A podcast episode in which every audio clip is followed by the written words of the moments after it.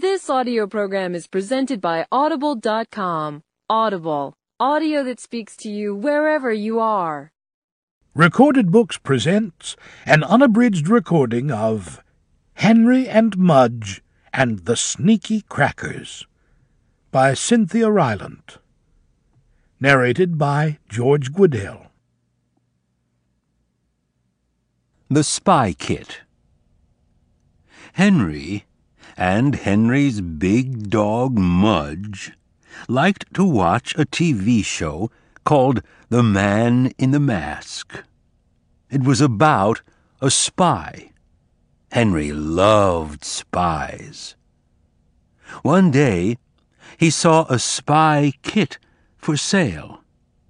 Mudge, let's get the piggy bank, said Henry. Henry emptied the bank and bought the kit. It was great. There was a spy hat and spy glasses. There was a spy telescope. There was a secret code on a secret card. And, best of all, there was a magnifying glass. Henry looked at Mudge through the magnifying glass.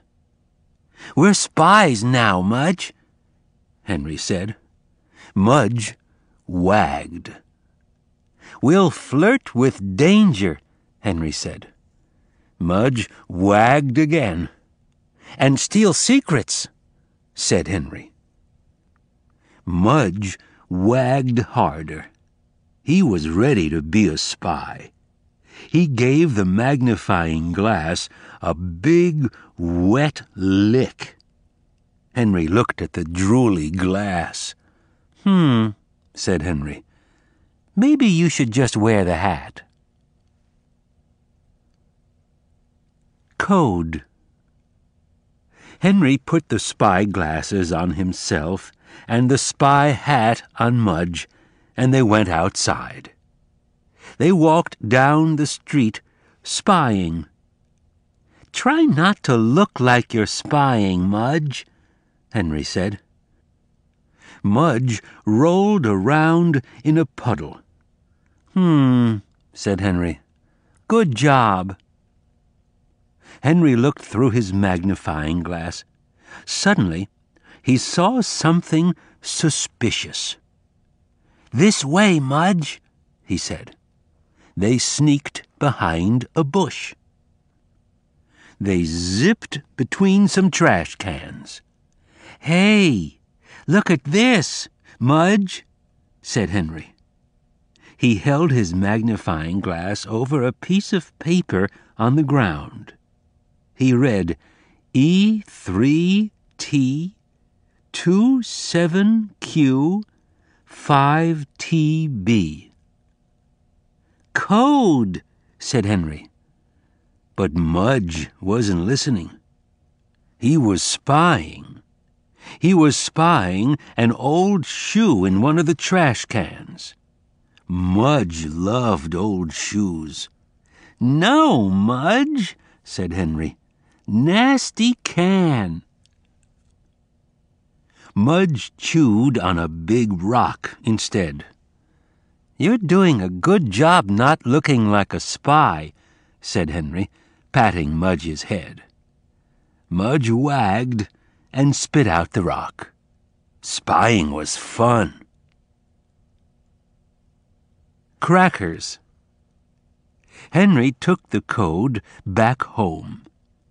It's a message, Mudge, Henry said, and we have to crack it. Mudge wagged.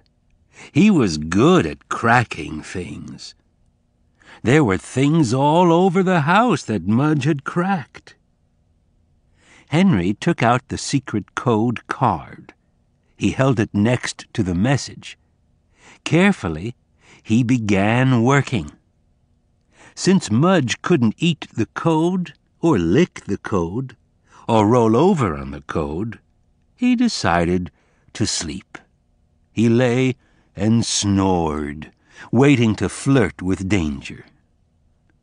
Finally, Henry cracked the code. I've got it, he said. See? Mudge opened one eye. It says, Who are you? Mudge opened both eyes. Wow, said Henry, another spy. For a week, Henry left secret messages by the trash cans. And for a week, Henry picked up secret messages by the trash cans. Mudge chewed a lot of rocks. Finally, Henry left a message that said, Meet me here, five o'clock Monday. And a boy, holding the same spy kit, met him on Monday. The boy also had a dog who was also wearing a hat. Wow, said Henry, let's be a club. Because they were so good at cracking codes, the boys named their club Crackers. And for ID, they always carried some real crackers in their pockets. Did Mudge ever love that? The End.